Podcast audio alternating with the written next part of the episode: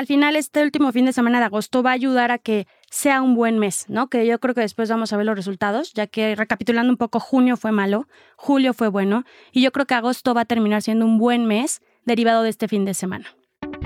Amazing Retail es el espacio creado por Getin, la plataforma líder en Retail Analytics en México y Latinoamérica. Si quieres posicionarte por encima de tu competencia, toma tus decisiones estratégicas con los benchmarks personalizados de Getin. Monitoreamos más de 3.000 puntos de venta en México en diversos sectores del retail. Abre tu siguiente sucursal en las zonas que ya frecuentan tus clientes potenciales. Para más información, contáctanos. Escríbenos a contacto.getin.mx. No desperdicies las ganancias de tus tiendas y capitaliza su rendimiento. Bienvenidos a Amazing Retail Podcast. Yo soy Francisco. Y yo, Anabel. En este episodio vamos a platicar sobre el impacto que tuvo el primer regreso a clases después del confinamiento por la pandemia. En este contexto regular, ¿las tiendas se vieron beneficiadas con la entrada de los niños a la escuela? Pero antes de comenzar, recuerden conectarse a su plataforma de streaming preferida y escucharnos cada martes, ya que tenemos capítulos nuevos. También queremos saber sus opiniones y sus sugerencias. Escríbanos en cualquiera de nuestras redes sociales, arroba getting-mx, y por favor no dejen de usar el hashtag Amazing Retail Podcast para poder continuar así con la comunicación.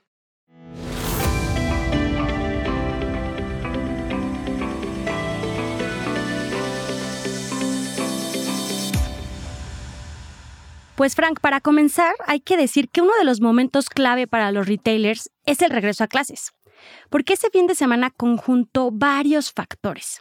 El regreso de vacaciones de verano y con esto el término de esta misma temporada.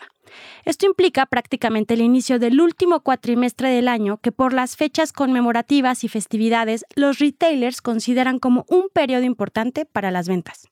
Y sobre todo, la expectativa de ventas en el fin de semana anterior es muy alta debido a que de acuerdo al histórico, muchos padres de familia realizan compras pues de último momento, como todo el mundo, dejando todo para el final, por lo cual los espacios comerciales reciben más personas que en cualquiera de los fines de semana regulares del año. Y antes de comenzar con el análisis de lo que sucedió este año, es importante señalar que en 2021 el gobierno dio la opción de que los papás escogieran si sus hijos asistían de forma presencial o seguían tomando clases de forma virtual. Incluso algunas escuelas por protocolo prefirieron seguir con el esquema virtual o un esquema mixto, todo depende del comportamiento de los semáforos por el tema del COVID.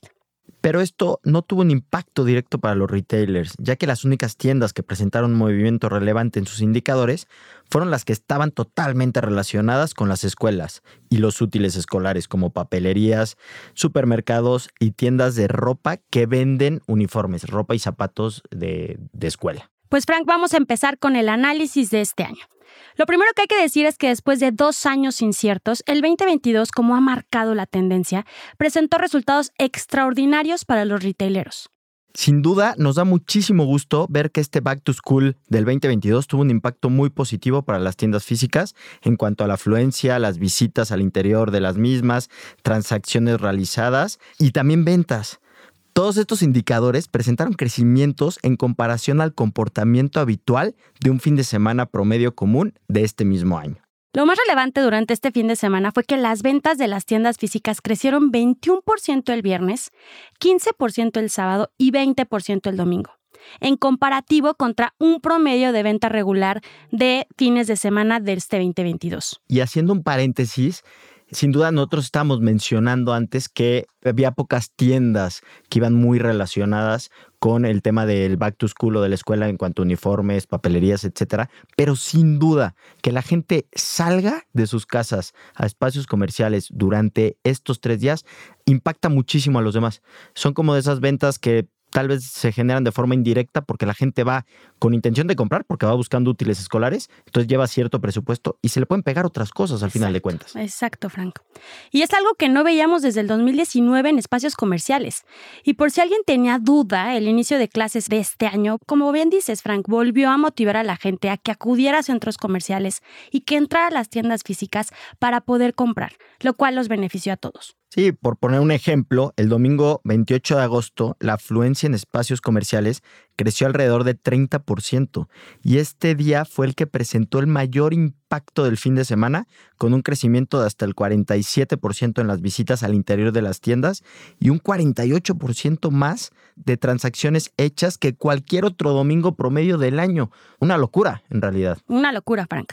El segundo mejor día fue el viernes 26, en donde las visitas a tiendas aumentan 15% y las transacciones crecen 6%. Recuerden, con respecto al promedio de todos los viernes de este 2022.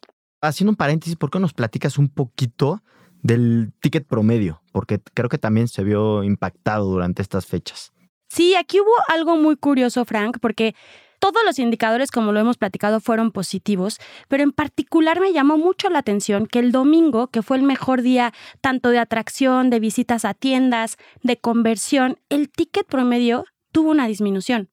Es como si el domingo la gente se hubiera llevado menos cosas o cosas más baratas. Entonces, en particular, eso nos llamó la atención, ya que viernes y sábado el ticket promedio incrementó.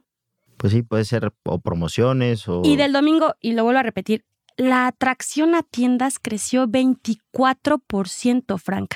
No se había visto ese interés de visitar a tiendas en todos los domingos del 2022. Es impresionante, lo cual causó un incremento en visitas del 46%. Y, y digo, voy a decir algo sin fundamento, pero me atrevería a decir que no lo habíamos visto desde que apareció el COVID en México. O sea, este incremento en, en visitas, en atracción, etcétera, han sido datos que, pues, que llaman la atención, ¿no?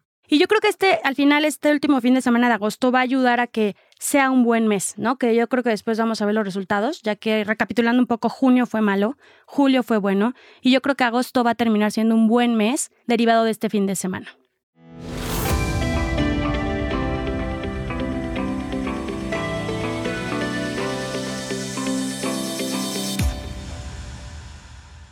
Y bueno, pues Anabel, para, para terminar, lo único que me gustaría recapitular es que hay que, hay que ver cómo sí vamos en una franca recuperación, que las temporalidades empiezan otra vez a, pues ahora sí que a cobrar fuerza.